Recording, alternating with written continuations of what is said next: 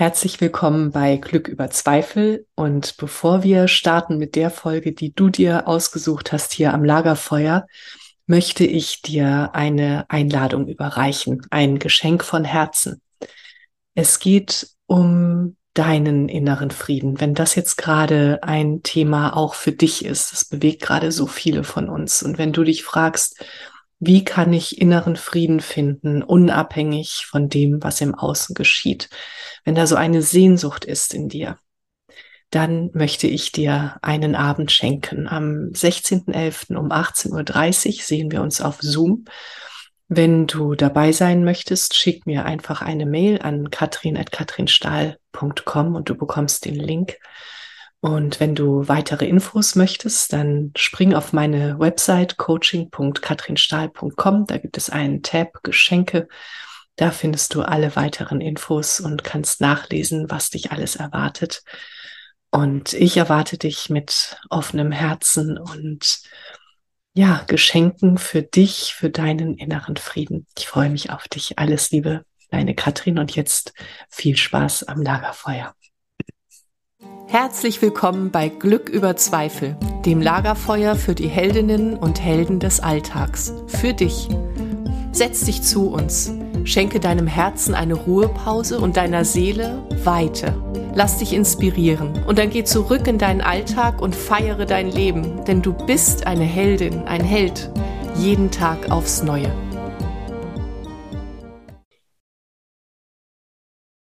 Liebe Menschen am Lagerfeuer, es ist schön, dass ihr hier mit uns sitzt, weil bei uns auch sitzt Susanne Wendel und äh, ich freue mich so sehr, dass du da bist, Susanne. Denn äh, heute erwartet uns ein Thema, das äh, wahrscheinlich die allermeisten von uns beschäftigt. Es geht um ein erfülltes Sexleben. Und äh, ich hatte Susanne bei einem Online-Kongress äh, gehört und dachte, boah, so viel Power als sie darüber erzählte, wie sie Menschen ähm, zu einem erfüllten Sexleben äh, verhilft mit ihrem Coaching und äh, ja, und auch Paare darin unterstützt, einzelne Menschen und auch Paare. Und Susanne ist auch Bestseller-Autorin und äh, mir gefällt dieses Wort gesund gevögelt. Da war ich dann sofort dabei. Und jetzt freue ich mich so sehr, Susanne, dass du uns erzählst äh, darüber, wie du eigentlich zu diesem Thema gekommen bist und äh, wie es heute so geht bei dir. Genau, liebe Susanne, herzlich willkommen am Lagerfeuer. Ja, hallo, liebe Katrin. Vielen Dank für die Einladung. Sehr schön kuschelig hier. Also an einem Zoom-Lagerfeuer habe ich auch noch nicht gesessen. Das ist auch mal was Neues. Wie schön. Sehr, sehr cool. Ja, let's talk about sex ist das Motto unserer heutigen, äh, unseres heutigen Gespräches oder der mhm. heutigen Podcast-Folge. Und ja, ich, ich fange einfach mal an, weil du hast ja gefragt, wie ich dazu gekommen bin. Ja. Mm, also zum einen, mich hat das Thema schon immer ziemlich beschäftigt also wie vielleicht viele Menschen, nicht alle, aber doch viele. Und äh, ich habe also da auch schon in frühen Zeiten alle möglichen Ideen, Fantasien, Vorstellungen, whatever gehabt, die ich in meiner ersten Ehe aber nicht so ganz umsetzen konnte. Und äh, habe dann nach meiner Scheidung äh, mit Mitte 30 so äh, für mich da, so den Sex entdeckt. ja, also ich meine, klar, wir hatten vorher auch schon viel Sex, aber äh, nicht so, wie, wie ich das, wie, mich das interessiert hat. Also ich bin dann, als ich Single war, bin ich dann mal alleine in Swingerclubs gegangen und auf Fetischpartys und äh, habe mir so diese ganze Münchner Szene mal angeschaut und war maßlos fasziniert davon, muss ich also wirklich sagen. Und habe dann alle möglichen Erlebnisse gehabt, äh, life-changing Sex und äh, Menschen kennengelernt, Männer, Frauen, alles Mögliche. Und ähm, habe zur gleichen Zeit eine Coaching- und Leadership-Ausbildung angefangen bei der Sonja Becker. Und in dieser Leadership-Ausbildung kam dann immer wieder mal so das Thema, Mensch, Susanne, du schreibst so viele Bücher über gesunde Ernährung. Also das war damals so mein berufliches Thema, äh, Essen im Job, Diäten und so weiter. Da habe ich viele Bücher geschrieben.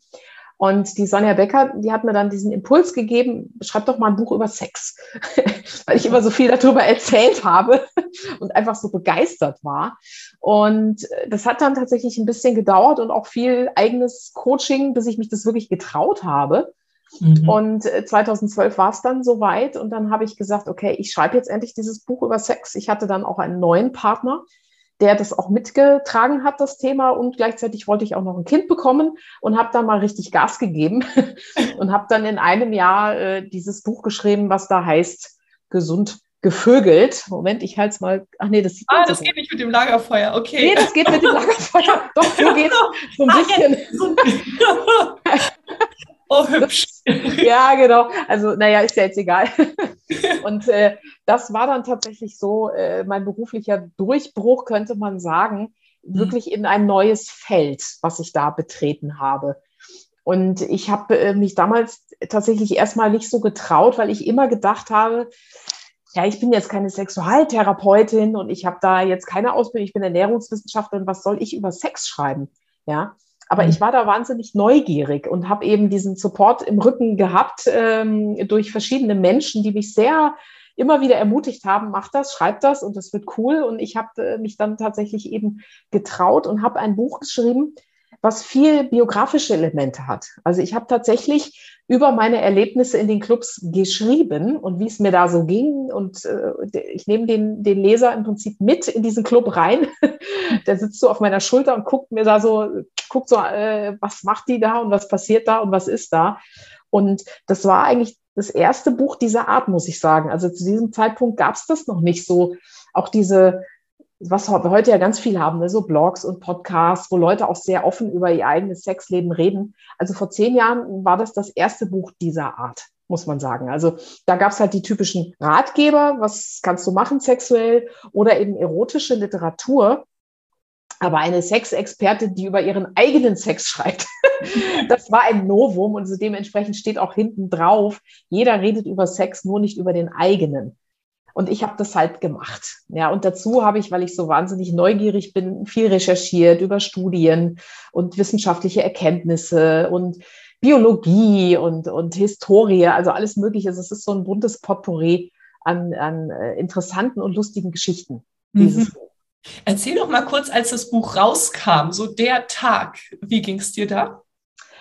Ähm, also ich, also das war, äh, das, war nicht ein Tag, sondern ein ganzes Wochenende. Also das war, das fing an mit dem 11, mit dem 10.11., also der 10. November, das war ein Samstag, wo wir eine ganz große gesund gevögelt Party in München gemacht haben. Also. Und ich habe gedacht, naja, da werden vielleicht mal so 60, 70 Leute kommen. Aber es haben sich immer mehr angemeldet, weil alle wollten wissen, was um alles in der Welt ist eine gesund gevögelt Party.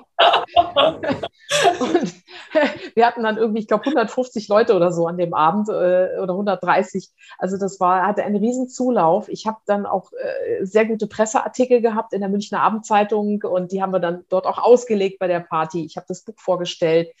Also das war ein richtig toller Abend mit Tanzen bis zum Abwinken. Ich muss dazu sagen, ich war zu dieser Zeit im achten Monat schwanger. Also ich hatte einen ganz dicken Bauch und bin also abends dann auch um 12 Uhr äh, habe ich dann äh, stand ich dann auf der Bühne mit meinen Latexklamotten, äh, die ich auch sonst auf den Partys anziehe, mit dem dicken Bauch und mit den Stiefeln, die ich nicht mehr zugekriegt habe.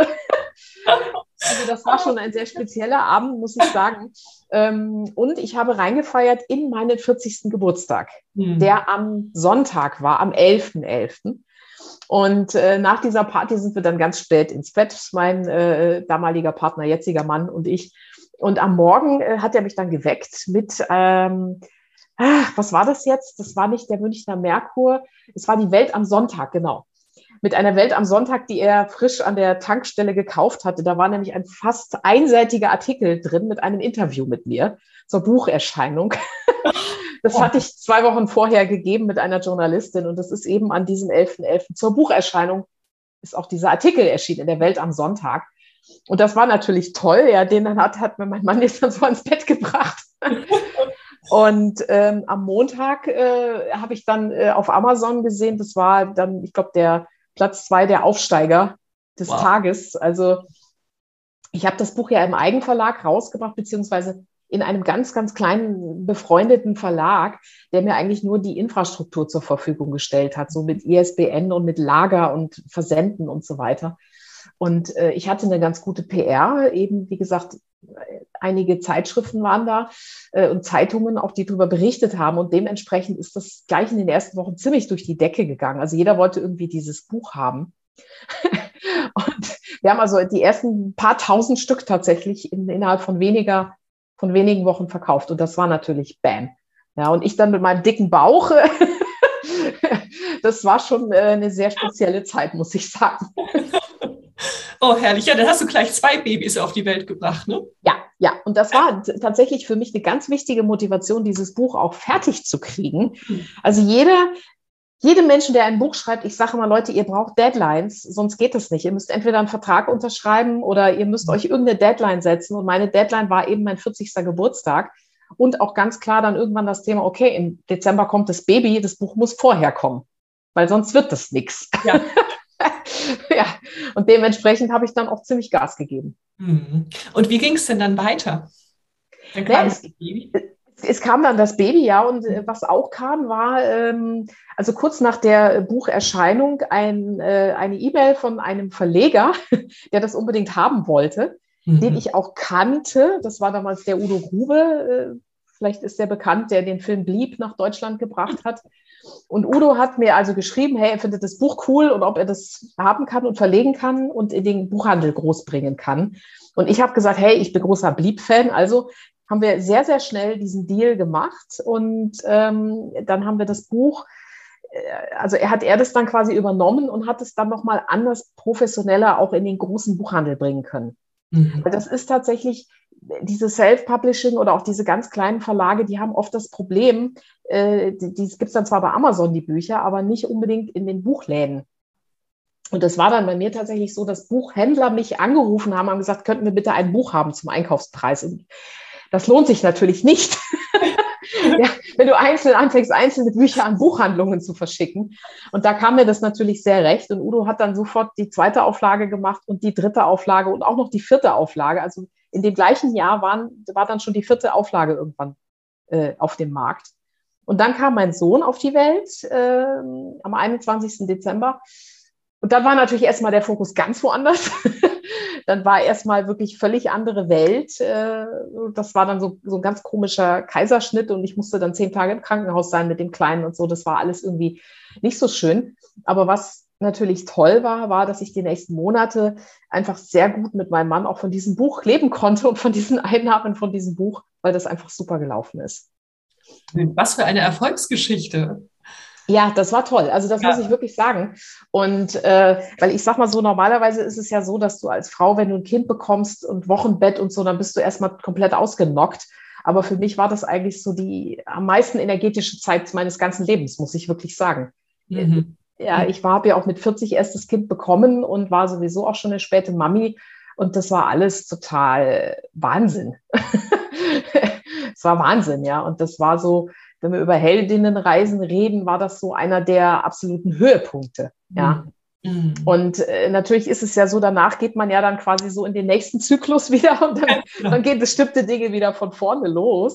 Ja. Und ähm, ich habe dann natürlich auch dann danach irgendwann wieder so, so Punkte gehabt, wo ich dann gedacht habe, so, okay, jetzt läuft das Buch oder es lief dann eine Zeit lang sehr gut, aber das ist dann auch natürlich wieder abgeflaut. Mhm. Also Bücher laufen eigentlich immer nur am Anfang sehr gut, mhm. die meisten. Mhm. Ähm, und ich habe dann Lesungen gemacht und, und alles Mögliche. Und äh, so ein halbes Jahr, dreiviertel Jahr lang später habe ich dann auch angefangen, mehr Coachings wieder zu machen. Ich habe zu dem Zeitpunkt auch äh, äh Speaker und Autoren ausgebildet, habe das Baby immer dabei gehabt. Also ich habe alle möglichen Sachen gemacht, mhm. ähm, um mein Wissen dann in die Welt zu tragen. Und äh, habe dann aber auch zwei Jahre später ja noch ein zweites Kind bekommen. Und das war dann für mich so ein Moment, wo ich gemerkt habe, boah, also zwei Kinder ist echt nochmal eine andere Nummer als eins. ja. nicht, nicht doppelt so viel Arbeit, sondern irgendwie zehnmal so viel. Und äh, dann war also so eine Zeit, ich habe immer mein Business weitergemacht, aber ich habe doch gemerkt, so meine körperlichen Ressourcen sind auch nicht mehr die allerbesten und habe dann auch mit meinem Mann gemerkt, so, wow, das ist schon ganz schön anstrengend. Und dann ist dann eigentlich in dieser Zeit äh, das zweite Buch dieser Reihe entstanden. Ich versuche es nochmal reinzuhalten, aber das Ach, Geht ja. nicht so richtig. Ne? Doch, man sieht so ein bisschen gesund gevögelt in zwölf Wochen.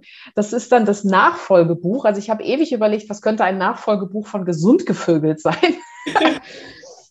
Und äh, dieses gesund gevögelt in zwölf Wochen äh, ist dann speziell auch für Paare geschrieben, für Paare, die ihr Sexleben wieder aufpeppen wollen, weil ich und mein Mann, wir haben gesagt, wir wollen jetzt gar nicht erst in diese Falle reinfallen mit dem, dass man abends nur noch müde irgendwie rumhängt, mhm. sondern wir haben uns halt überlegt, okay, was können wir denn trotzdem machen? Auch mit zwei kleinen Kindern. Und das habe ich halt in diesem Buch geschrieben. Genau, du beschreibst da ja so schön eine Szene, wie ihr, mal sehen, ob ich das zusammenkriege, irgendwie das äh, erste Kind war versorgt zu Hause, das zweite habt ihr noch als äh, Baby in der Babyschale mitgenommen ins Hotelzimmer, richtig? Ja, genau. Und das war dieses ominöse Hotel, wo ich dann gesagt habe, hey, wir machen jetzt bewusst nicht Wellness, ja, weil dann bist du wieder abgelenkt mit Sauna und mit allem, sondern wir wollen ja jetzt mal wieder irgendwie Zeit für uns zum Sex haben. Das ist übrigens einer meiner wichtigsten Tipps für Paare. Wenn ihr ja. euer Sexleben lebendig halten wollt, geht mal aus der Bude raus. Mhm. Also gerade wenn man Kinder hat, wenn, weil wenn du immer nur im Schlafzimmer bist, wo du dann die Kinder stillst, wo die Socken rumliegen, wo du irgendwie tausend Anker hast von Alltag, das ist oft schwierig, ja. Aber wenn du dann mal woanders bist, mal ein anderes Bett hast, eine andere Umgebung hast, und das war halt auch meine Intention. Und ich beschreibe das halt in dem Buch, ne? diesen Moment, wie wir dann dort ankommen. Äh, es, es hat irgendwie in Strömen geregnet, es war kein Mensch, das war irgendwie so ein Landgasthof. Und dann irgendwie so nebeneinander auf dem Bett sitzen und das Baby schläft im Maxi-Cosi und wir denken so, jetzt könnten wir eigentlich, aber haben wir jetzt gerade Lust da drauf? Was wollen wir jetzt hier? ja. So diese typische Situation und was wir dann daraus gemacht haben aus diesem Tag und aus diesem Abend. Ja, ja. Warum äh, gesund gevögelt in zwölf Wochen? Ähm, weil ich tatsächlich, äh, ich meine, ich bin Marketer, ja, und ein Titel muss natürlich neugierig machen. ja, und diese zwölf Wochen sind eigentlich entstanden, also eigentlich ist es eher so ein Jahres, so, ein, so eine Idee für ein Jahr. Also, dass man sagt, eigentlich, ähm, dass man sich zwölf Wochen nimmt innerhalb eines Jahres und zwölf Themen hat. Ja, also das, ich habe verschiedene Themen äh, aufgearbeitet. Also ein Thema ist zum Beispiel, wie kann ich mein Schlafzimmer mehr sexy gestalten? Mhm. So. Gib mal einen, hau mal einen Tipp raus. Also ja, ein ganz, ein ganz simpler Tipp ist äh, neue Bettwäsche kaufen. Mm. und das Bett schön machen. Weil meistens, also ich tendiere auch dazu, die Betten einfach morgens so zu lassen, wie ich rausgehe. Ähm, aber das ist jetzt nicht einladend und sexy.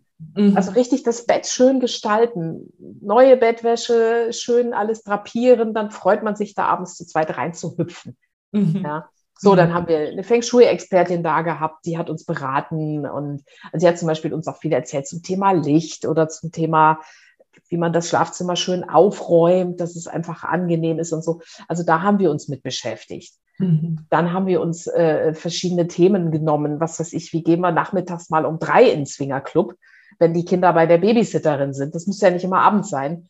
Ähm, wir haben uns mit Tantra-Massagen beschäftigt, waren dann mal bei einer Tantra-Masseurin, haben von der uns ein paar Tricks zeigen lassen und solche Sachen. Also, und der Titel ist halt so entstanden, dass ich gesagt habe, hey, wenn du wirklich dich zwölf Wochen mal dran klemmst, dann kriegst du schon richtig viel gebacken. Mhm. Mhm. Schön. Und das auch wirklich wieder zum Thema zu machen und sich darum zu kümmern und nicht zu warten. Ne? Ja, das ist eigentlich das aller, aller, aller, aller, aller, aller Wichtigste. dass man, das, ja, dass man der Sexualität eine Priorität einräumt. Mhm. Mhm. Es läuft halt nicht so nebenbei, aber das denken die Leute immer. Das ist ja. aber die größte Illusion. Ja, wird schon irgendwie passieren. Ja, nee, das passiert aber nicht. Das mhm. ist, ist eine Illusion. Das ist vielleicht ganz am Anfang, wenn man so total verliebt in jemanden ist, dann freust du dich ja schon, wenn du eine SMS kriegst. Ja, aber wenn du dann länger zusammen bist, dann bist du eher genervt von allem, was vom Partner kommt. Mhm. Und ähm, das ist doch total, also ich meine, wie, wie willst du da eine gute Sexualität entwickeln? Ja, ja, ja. Ich habe gerade so eine Idee, ich weiß nicht, ob es zu spontan ist, aber hast du vor, eine Stelle für uns zu lesen aus einem der beiden Bücher? Ähm, nee, also lesen würde ich jetzt tatsächlich nicht. Also die Idee ist grundsätzlich gut, aber ich glaube, lesen kann jeder selber. Ich erzähle ja. lieber noch ein bisschen mehr. Ja. genauso schön. ja, weil ich natürlich mittlerweile mich da auch sehr, sehr weiterentwickelt habe. Also dieses mhm. Buch, das in den zwölf Wochen habe ich geschrieben, 2016. Und dann habe ich durch Zufall erfahren, es gibt einen Studiengang angewandte Sexualwissenschaft mhm. und habe mich dafür beworben in meinem zarten Alter damals von Mitte 40 und habe tatsächlich einen Platz bekommen und äh, bin also jetzt seit einigen Jahren an der Uni und studiere. Mhm. Und äh, habe da natürlich auch wahnsinnig viel interessante Informationen auch nochmal bekommen. Spannend, ja. ja und habe auch dann über die Jahre mein Coaching weiterentwickelt, verbessert, optimiert, mein Paar-Coaching. Mhm. Ähm, und äh, ich schreibe jetzt gerade meine Masterarbeit. Also wir reden ja jetzt hier äh, Mai 2022 und mhm. ich habe jetzt die nächsten drei Monate bin ich damit beschäftigt und ich habe mir dieses spannende Thema ausgesucht, Life-Changing Sex in langen Beziehungen. Oh ja. Ja. ja, genau. Ich bin dabei. Also, also, es geht um die Frage, ähm, wie, ja, wie kannst du, auch wenn du 10, 20, 30 Jahre zusammen bist, wieder ein wirklich life-changing Sex-Erlebnis haben? Also richtig so ein Gipfelerlebnis oder eins, wo beide dann sagen, bam, das ist jetzt was ganz Neues, was ganz anderes. Und ich erforsche, was sind da die, die Voraussetzungen dafür? Oder wie kann man das vielleicht sogar bewusst herbeiführen, so ein Erlebnis? Und das ist mhm. natürlich eine wahnsinnig spannende Frage. Und dafür ähm, forsche ich und mache Interviews mit Paaren, die das schon erlebt haben. Ah, okay. Ja, also ja. das heißt, ich orientiere mich nicht wie die meisten sexualtherapeutischen Angebote so an den an den Problemen oder, oder mache Transfers aus der Psychologie in die Paartherapie, mhm. äh, sondern ich, ich gucke, was machen denn eigentlich die Leute gut, die es können, die es drauf haben, die es erlebt haben. was haben die anders gemacht? Das interessiert mich. Mhm. Mhm. Was war denn die längste? Also die, die Interviews hast du schon geführt und du Nein, nee, ich bin gerade jetzt dabei. Also während wir jetzt dieses ah. Interview führen, bin ich gerade dabei, die Fragen zu konzipieren. Ja. Aber ich habe natürlich mit den Leuten schon vorher auch gesprochen. Also ich habe schon mhm. so die ersten Inputs. Mhm. Aber äh, in einer Masterarbeit muss man das natürlich nach forschungsethischen Kriterien und so, da gibt es ganz klare Kriterien, auch wie man solche Interviews führt, damit du wirklich die maximale äh, Information rauskriegst mhm. und auch die echte Information. Also nicht nur das, was ich jetzt gern hören möchte, sondern das, was die Leute tatsächlich sagen. Mhm. Mhm. Was ist so eine typische Frage, die du da stellst? Ähm, ja, also ich möchte wissen, wie, wie war es vorher und was hat sich hinterher verändert nach diesem Erlebnis? Also das möchte ich wissen. Ja. Und ich möchte natürlich auch mal herausfinden, ähm, ja, was haben die Leute vorher schon eine einigermaßen gute Sexualität gehabt? Mhm. Oder wie sind die sexuell umgegangen vorher? Weil meine These ist tatsächlich, so ein life-changing Erlebnis in einer Beziehung passiert nicht irgendwie aus Zufall. Mhm. Ja, oder, oder so aus heiterem Himmel. Also ich glaube tatsächlich, dass die Leute vorher schon eine gute Verbindung gehabt haben sollten, aber das werde ich halt rausfinden. Mhm. Ähm, und ich möchte natürlich auch wissen, äh, hat dann einer da die Initiative über, äh, übernommen? ja, oder haben sich beide gesagt, so jetzt probieren wir mal was Neues aus? Oder wie ist so dieser, dieser Prozess gelaufen? Ja, super spannend. Ja. Das ist total spannend, ja. ja. Also, mhm. weil das sind ja auch wichtige Informationen ähm, für, für, für, für die Paare. Weil meine ja. Erfahrung im Coaching ist halt mit den Paaren, dass die über die Jahre einfach hm, wie soll ich sagen, sich so für selbstverständlich nehmen. Mhm. Mhm. Also, dass man irgendwie denkt, ja, der Partner ist ja sowieso da und dann nehmen so die schlechten Angewohnheiten, nehmen so ein bisschen überhand. Mhm. Und das ist eigentlich das, das, also das sehe ich eigentlich als das Hauptproblem an. Es ist ja gar nicht mal so, dass die Leute keinen Sex wollen oder so.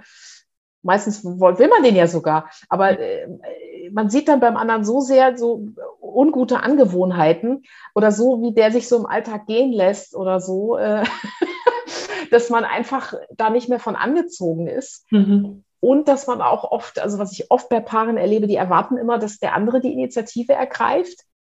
Also entweder das oder sie sagen, der übernimmt zu oft die Initiative und ich bin genervt, weil ich habe eigentlich keine Lust. Also da, da sind oft so bestimmte Dynamiken, die sich entwickeln. Ja. Und äh, mein Ansatz ist jetzt mal zu gucken, die Paare, die wirklich guten Sex über lange Zeit haben, haben die auch solche Dynamiken oder schaffen die das irgendwie, dass die sich nicht so einschleichen? Mm, ja.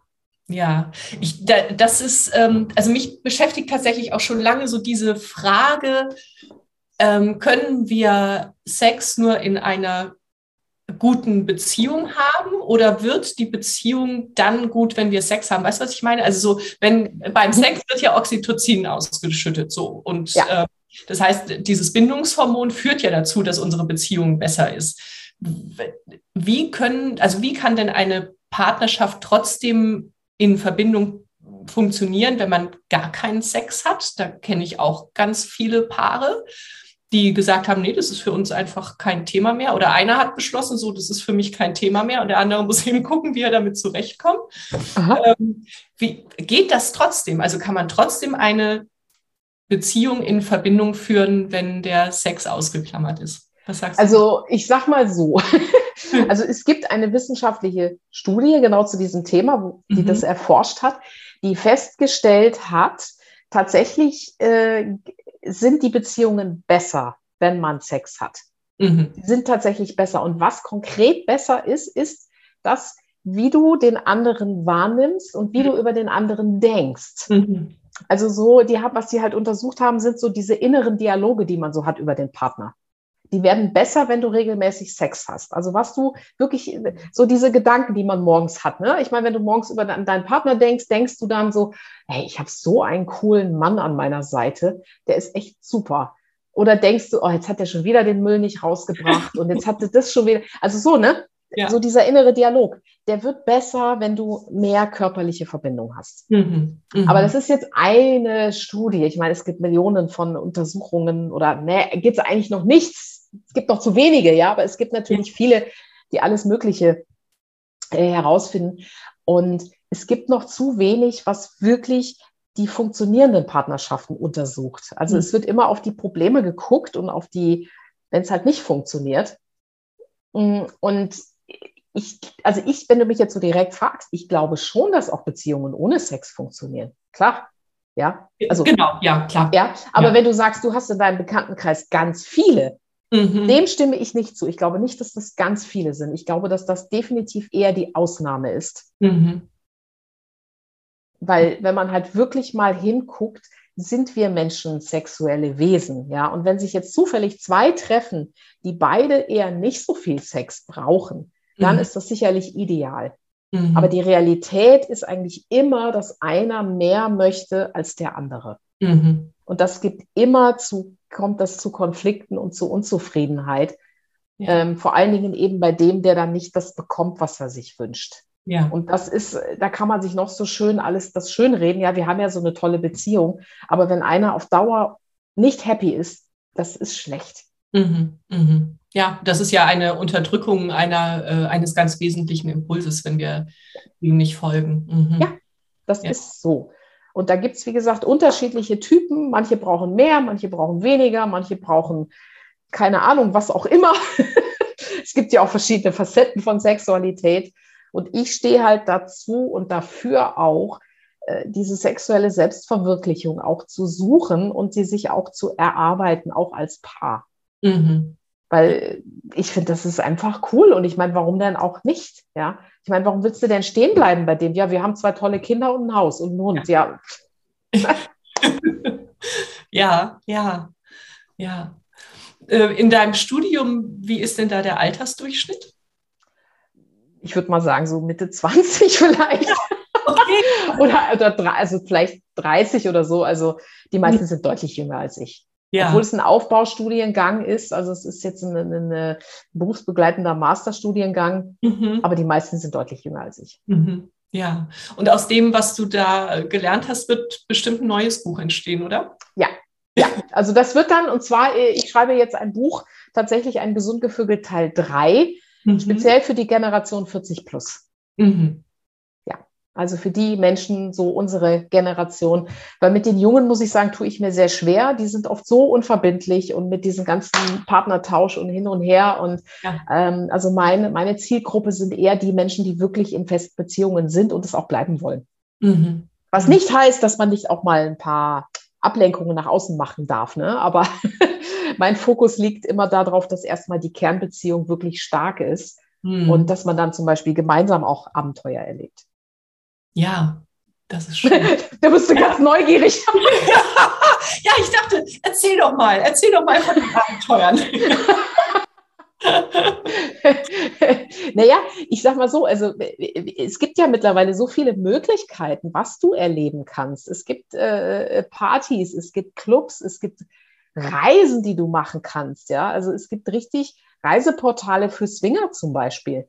Also es ist unfassbar, was es da in diesem Feld, was sich da alles schon ergeben hat. Es gibt auch äh, immer mehr, äh, ich sag mal so Stundenhotels oder, oder Privatapartments, die man mieten kann für schöne Stunden zu zweit. Mhm. Und äh, das sind dann, also da gucke ich auch mit meinen Paaren, die ich begleite, worauf sind die da neugierig oder was würde denen vielleicht mal einen neuen Kick geben? Ich habe ja selber äh, in München auch aktuell gerade eine, äh, eine hedonistische Location mit äh, jemandem zusammen, der äh, Fetischpartys veranstaltet. Das ist der, der Christian von Soprosa Dictum und äh, mit zwei Designern, die dort richtig coole Ledermode verkaufen und Latexmode. und da habe ich dann auch meine Coachingräume. Also das ist, ich probiere da selber auch immer wieder Sachen aus. Mhm. Ähm, und äh, wir stehen alle für, für mehr Freiheit, mehr Spaß, mehr Hedonismus.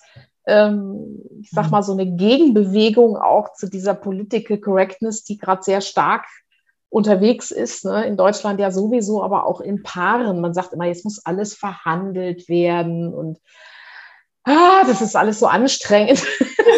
Da muss ich auch gerade durchatmen. ja, anstatt einfach mal zu sagen, hey, wie haben wir jetzt mehr Spaß? Ja. Ja, genau, genau. Wo ist mein Fokus? Ist mein Fokus auf den Problemen? Es funktioniert nicht. Warum funktioniert es nicht? Sondern, oder ist er da, wie können wir mehr Freude in unser Leben holen? Ja, ja. ganz klar. Mhm. Ja, ganz genau. Deshalb, ich sage auch immer Paaren, ihr dürft nicht so viel miteinander reden. Also nicht über Sex. Nein, ja. weil das nichts bringt. Es bringt einfach nichts, ja. ja. Also über Sex sollte man nicht reden, sondern ihn haben. ja. ja, genau. Wie hast du das gesagt? We are over, nee, doch, oversexed and underfucked. Ja. ja. Ist so. Ist so, ja, ist so. Wie, wie, empfindest du das? Du hast ja gerade so gesprochen von unserer Gesellschaft und äh, Political Correctness.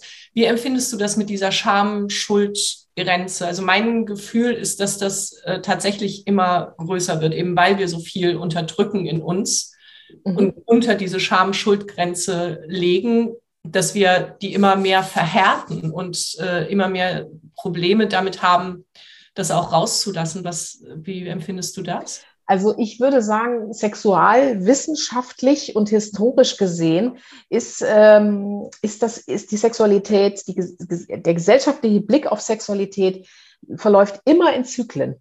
Also schon in den letzten fast 200 Jahren kann man das zurückverfolgen, dass es immer wieder Zeiten gab großer sexueller Liberalität, mhm. die dann aber gefolgt wurden von großer Restriktion. Mhm. Mhm. Und das ist etwas, was man im Moment auch ein bisschen beobachten kann. Also Beispiel, es gab schon in den 20er Jahren mal eine Zeit, wo gerade Deutschland wahnsinnig sexuell frei war.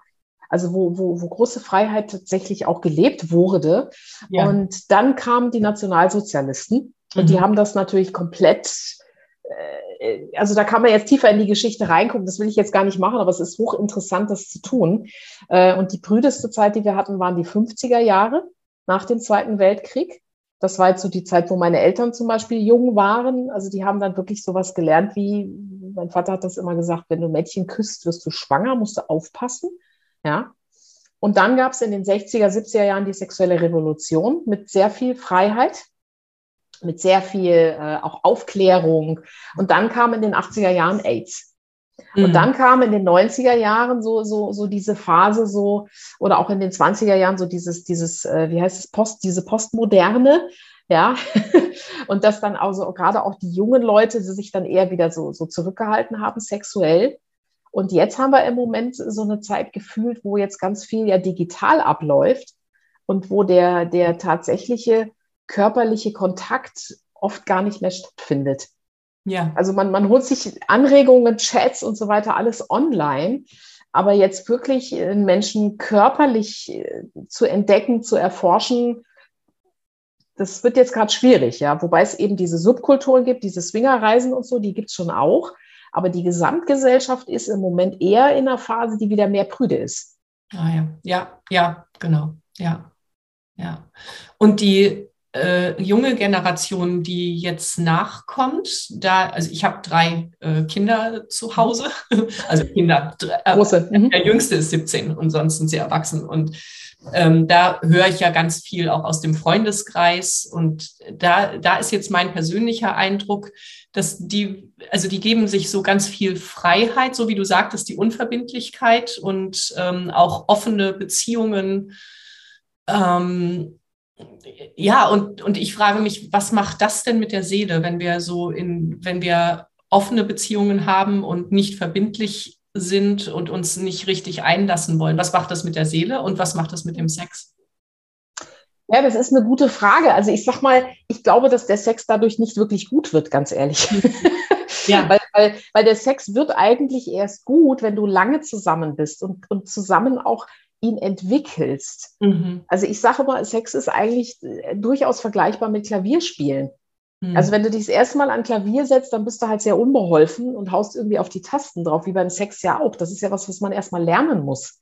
Ja. Und wenn du jetzt wirklich ähm, mit einem Partner dich darauf einlässt, über Jahre das immer weiter zu entwickeln, dann kann der Sex tatsächlich immer besser werden. Mhm. Wenn man nicht genau in diese Falle reintappt, dass man denkt, ja gut, das, äh, ich habe keine Lust mehr, ich bin so müde, bla bla bla, sondern dass du dich wirklich weiterentwickelst. Und wenn du immer wieder mit neuen Menschen Sex hast, gut, dann lernst du vielleicht dich auf neue Menschen einzulassen, was auf der einen Seite ein Vorteil ist. Also wenn du jetzt, sag ich mal, verschiedene Instrumente lernst, ne, dann kannst du ein bisschen Klavier spielen, ein bisschen Geige spielen. Ähm, das kann man auch machen, aber eine richtig tiefe Beziehung, eine richtig tiefe Verbindung und auch ein richtig tiefer Sex entsteht eher, wenn man mit einem Menschen mehr in die Tiefe geht. Schön. Das ist eine gute Nachricht. Ich finde, das ist eine super Nachricht für alle ja. Paare, die lange zusammen sind, die ja. immer vielleicht auch denken, mit ihnen ist was falsch oder so. ja. ja. ja. Ja, also ich bin ein, ein, Freund davon, überhaupt in der Beziehung auch was gemeinsam zu bauen. Mhm. Ja, also das ist ja eben Kinder großziehen. Ich meine, das ist eine Lebensaufgabe für ein Paar und Kindern dann auch die Werte gemeinsam mitzugeben und so. Das ist, wenn das alles so unverbindlich wird, also ich finde es schwierig, muss ich ganz ehrlich sagen. Weil, weil dann auch, je mehr unverbindlich, desto höher ist oft die Anspruchshaltung, weil man dann immer denkt, ja, mit dem anderen ist es dann leichter. Mhm. Mhm. Aber letztlich ist es dann, funktioniert es dann mit keinem, weil du dich mit niemandem wirklich mal auf was einlässt. Ja. Ja. Ja. Welche Erfahrungen hast du gemacht? Also du sagtest, es ist ja schon auch okay, äh, draußen ähm, Erfahrungen zu sammeln und dann wieder zusammenzukommen. Mhm. Gut, wenn beide einverstanden sind, nehme ich an. Naja, und auch natürlich, das, also ich will das jetzt nicht so pauschal sagen, ne, dass jetzt nicht der Freifahrtschein für alle, los geht alle mal fremd ja. oder so. Auf keinen Fall. Aber es gibt Beziehungen, wo das tatsächlich Sinn macht. Also das finde ich halt im Coaching auch raus wo mhm. Sinn macht. Und meistens ist es aber so, dass die dann zusammen was unternehmen. Also gar nicht unbedingt einer alleine, sondern dann eher zusammen. Ja, ja. Also das ist bei den meisten meiner Paare so, dass die dann halt zusammen mal auf so eine Party gehen und da mal gucken. ja, oder zusammen mal in, in Swingerclub gehen und äh, vielleicht ergibt sich dann was mit einem anderen Menschen. Äh, aber dann ist das halt einfach in, in, einem ganz anderen Rahmen, als wenn jetzt einer heimlich da irgendwas macht. Ja, ja. Ja, das verstehe ich. Ja. Mhm. Weil was auch vielleicht eine interessante Info ist, mhm. was ich ganz oft feststelle, wir haben ja so ein bisschen dieses Klischee, ja, die Männer sind immer sexgeil oder die Männer, die gehen dann fremd oder sowas. Es ist aber tatsächlich so, ich habe noch keinen Mann getroffen, noch keinen einzigen, der nicht lieber mit der eigenen Frau Sex hätte. Also die Männer, die, die gehen eigentlich notgedrungen fremd, wenn die Frau sie nicht mehr ranlässt. Männer oh. sind dann oft verzweifelt aber mhm. eigentlich wollen sie immer, eigentlich lieber mit der eigenen Frau. Also das ist, find, fand ich ganz interessant, weil das ist wirklich ein Erfahrungswissen, was ich noch nirgendwo so auch gelesen habe, mhm. was mir aber wirklich jeder Mann bestätigt. Also jeder Mann, der eine Partnerin hat, möchte eigentlich mit dieser Partnerin Sex. Mhm. Ja, mir kommt jetzt so dieses, also wenn du sagst, die Frau lässt ihn nicht mehr ran, das hat ja auch Gründe. Mhm. Und ähm, weil du vorhin sagtest, lasst uns nicht über Sex reden, sondern lasst ihn machen. Und äh, es gibt ja bestimmt auch Situationen, wo es ganz gut ist, erstmal zu reden. Ne? Ja, natürlich gibt es die, klar. Ja. Nur das, das, das, das, die Dynamik ist aber meistens, ähm, dass sich tatsächlich äh, einer von beiden dem Sex so ein bisschen verschließt. Das kann die Frau sein, das kann aber auch der Mann sein. Ja. Ähm, und dass dann dieses Ungleichgewicht entsteht von Lust und Lustlosigkeit. Mhm. Mhm. Und äh, da geht es, da geht es halt darum, da hinzugucken. Und das heißt, ähm, im Moment ist es halt so, ist so dieses Political Correctness, wer nicht will, führt. Also wenn einer nicht will, dann, dann setzt der sich immer durch. Also das Nein wird immer stärker bewertet als das Ja. Mhm. Mhm. Und dieses finde ich, das, das darf man mal in Frage stellen. Mhm. Weil derjenige oder diejenige, die Person, die Nein sagt, könnte ja auch einfach mal nachgeben und sagen, gut, ich habe jetzt zwar keine Lust, aber ich, wir machen es jetzt trotzdem. Ja. So, ja. Ja. Also man muss ja nicht immer auf seinem Ding beharren, ich möchte jetzt nicht. Und dann kriegt der andere immer noch das schlechte Gewissen, weil er sich dann im Zweifelsfall womöglich noch übergriffig fühlt. Ähm, das ist da so eine ganz ungute Dynamik, finde ich. Mhm. Ja. Da darf man dann mal reingucken. Mhm. Ja, oh ja. Ja. Wenn Paare zu dir kommen, arbeitest du auch mit jedem alleine oder ist es immer dann in der Paarkonstellation? Nee, nee, ich mache immer gemischt. Also, also ich fange meistens an gemeinsam und dann mache ich ein, zwei Sitzungen gemeinsam. Manchmal mache ich aber auch schon nach der ersten gemeinsamen einzeln. Mhm. Manchmal fange ich auch einzeln an. Also das ist ein bisschen unterschiedlich. Es hängt ein bisschen davon natürlich ab, wie die Konstellation ist und was die Menschen wollen. Aber ich mache immer eine Mischung aus beidem. Ja, ja. Ich habe auch da kein festes Konzept. Also es gibt bestimmte Sexualtherapien, die nach ganz festen Konzepten ablaufen. Mhm. Äh, das mache ich nicht. Also ich arbeite sehr, sehr individuell mit den Menschen, die zu mir kommen. Mhm. Ja. Wie alt war denn das älteste Paar, das bei dir war? Ähm, eher Anfang 70, nee, eher Mitte, also irgendwie so Anfang Mitte 70. Mhm. Schön. Das finde ja. ich richtig schön. Ja, ja. ich auch. Ja. Ich auch. Also die, die waren auch echt toll. Also ich habe auch, glaube ich, noch eine Stunde mit denen offen. Mhm. Gleichzeitig habe ich aber auch gemerkt, in dem Alter ist es tatsächlich schwierig, nochmal was zu verändern. Mhm. Im mhm. Mindset und auch im Verhalten. Also das merke ich schon. Also wenn Menschen jetzt mit so um die 30, mit zwischen 30 und 40 zu mir kommen, da, die sind noch, noch etwas flexibler, sagen wir mal so. Ja, klar, na klar, ja, ja. Mhm. Ähm, was ist das Gefährlichste in einer Partnerschaft? Also was hält uns am ehesten davon ab, noch miteinander ähm, Sex zu haben? Ähm, dass wir tatsächlich äh, eine Meinung bilden in unserem Kopf über den anderen. Dass wir, nicht mehr, dass wir nicht mehr neugierig sind. Mhm, mhm. Nicht mehr neugierig, ja. Ja. Ja, ja. ja das finde ich gut. Ja. Und du sagtest ja auch vorhin so dieses, äh, wie liege ich morgens im Bett und denke an meinen Partner. Das finde ich auch, finde ich großartig, weil ich arbeite viel mit Joe Dispenza. Mhm. Ähm, also mit seiner Arbeit. Ähm, und da geht es ja auch darum, was ist der erste Gedanke, den du am Morgen hast? Ist es der, mhm. der in die Vergangenheit geht, in das, was du schon kennst? Und damit ähm, gehst du natürlich äh, das Leben weiter, das du schon kennst und wirst nichts ändern, mhm. weil aus Gedanken eben dein Leben wird. Mhm. Oder, oder denkst du an das, was du dir wünschst und äh, wie dein Leben in seiner schönsten Form äh, mhm. sein sollte? Und so, ja. wenn du dann morgens im Bett liegst und denkst, boah, ja, das ist der erfüllte Sex, den ich mit meinem Partner haben werde. Zum Beispiel. Zum Beispiel, ja, oder sich freuen oder einfach, wenn, ja. wenn, du, wenn du zusammen im Bett schläfst, dass einfach, wenn du die Augen aufmachst und ihn siehst und denkst, wow, cool. Ja. Mhm. ja, schön. Oder, oder wie man morgens schon in die Küche reinkommt. Angenommen, der Partner ist bei uns, ist mein Mann, der steht immer früh, früher morgens auf. Wenn ich dann in die Küche komme und ihn sehe, wie begrüße ich ihn? Wie, wie gucke ich ihn an? Mhm. Das ist leider was, was ich oft bei Frauen erlebe, dass die sofort, wenn sie ihren Partner sehen, da gehen die Lampen erstmal aus. Das ist doch total bescheuert.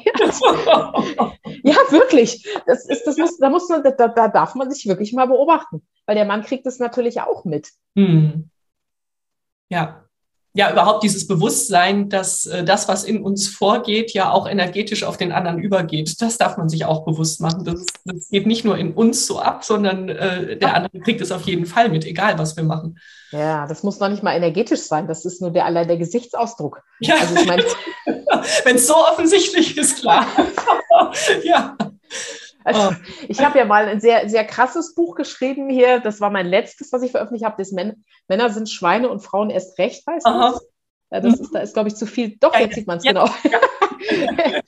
und da habe ich das so schön geschrieben: äh, Frauen können Männer mit einem einzigen Blick kastrieren. Oh Gott. Ja. ja, das können sie. Und da dürfen sie sich nicht wundern, wenn der Mann keine Lust auf Sex hat. Wirklich. Ja. Also ich erlebe das manchmal auch, dass, dass die Frau, wenn die in, in meinem Coaching sitzt und mit, mit ihrem Mann da ist, sie muss nur den Mund aufmachen, schon kommt ein Vorwurf raus. Mhm. Ja, ich meine, dann ist doch klar, dass man dann keine Lust auf Sex hat, hätte ich auch nicht. Ja. ja. Also da dürfen wir Frauen uns auch mal tatsächlich an der Nase fassen, äh, dass wir, ohne es zu merken oft, ja, ich will jetzt gar mhm. keinem was unterstellen, aber unbewusst haben wir wirklich solche Sachen am Laufen, dass wir dem Mann die ganze Zeit die Lampen ausmachen. Mhm. Und das ist schlecht. Das ist schlecht, ja. Ja, ja. Und auch so wenig selbstwirksam. Es ist, ja, klar. Ja. Ja. Und da mhm. helfe ich Leuten natürlich auch, das aufzudecken, obwohl die das oft nicht gern hören wollen. Ne? Also ja, äh, ich mache kein, kein Kuschelcoaching, ich mache keine Therapie, ich mache wirklich ehrlich toughes Feedback. Ja, ja, hört sich genial an. ja. ist es. ist es. Ja. Was gibt es noch, was du teilen möchtest? Also ich könnte jetzt hier noch eine Stunde reden, aber das mache ich jetzt nicht. weil ich jetzt tatsächlich dann auch an meiner Masterarbeit weiterschreibe und an meinem ja. neuen Buch. Aber ja. ich freue mich um jeden, der sich bei mir meldet. Und ich, äh, mhm. was vielleicht noch interessant ist, ich mache immer auch ein kostenloses Vorgespräch mit Leuten. Mhm. Ähm, ich biete das einfach an, dass man sich kurz mal kennenlernt. Und äh, das habe ich also gemerkt, dass das super gut funktioniert. Ich ja. sage nur immer, Leute, wenn ihr euch dafür anmeldet, dann kommt bitte auch. Ich hatte das jetzt schon öfter mal, dass Leute sich, also vor allen Dingen einzelne Männer, Mhm. Äh, das ist richtig so, wo man das, wo man merkt, die haben dann so, so einen hellen Moment, wo sie sich dann irgendwie trauen und melden sich dann für den Call an, aber kommen dann nicht. Das ist dann natürlich immer ein bisschen ja. blöd. Also Einzelmänner ist eh tatsächlich schwierig, muss ich sagen, weil ähm, mit einzelnen Frauen kann ich besser arbeiten, mhm. tatsächlich, weil Frauen eigentlich der Schlüsselpunkt sind. Also wenn ein Mann schlechten Sex hat und dann hat er, die Frau ist dann nicht dabei, da kann ich nicht viel machen mit dem Mann. Ja. Also es ist wirklich, ich sage mal wirklich, wenn es um Sex geht, ist meistens die Frau der, der, der Schlüssel oder der Dreh- und Angelpunkt. Aha, okay. Ja, genau. Deshalb, liebe Frauen, ja. widmet euch diesem Thema in eurem eigenen Interesse. genau. Habt Spaß im Leben, habt erfüllten Sex, habt überhaupt ganz viel Freude. Ja, das ist immer so. Happy Wife, Happy Life. Also von daher. ja, Susanne, ich danke dir sehr. Das war ein super Gespräch. Bitte, bitte. Ja. Hat mir auch sehr viel Spaß gemacht. Vielen Dank nochmal für die Einladung. Danke. Und wir werden deine Bücher verlinken und ich freue mich auf das, was kommt. Ja. Sehr gerne, ich auch. Also, in diesem Sinne.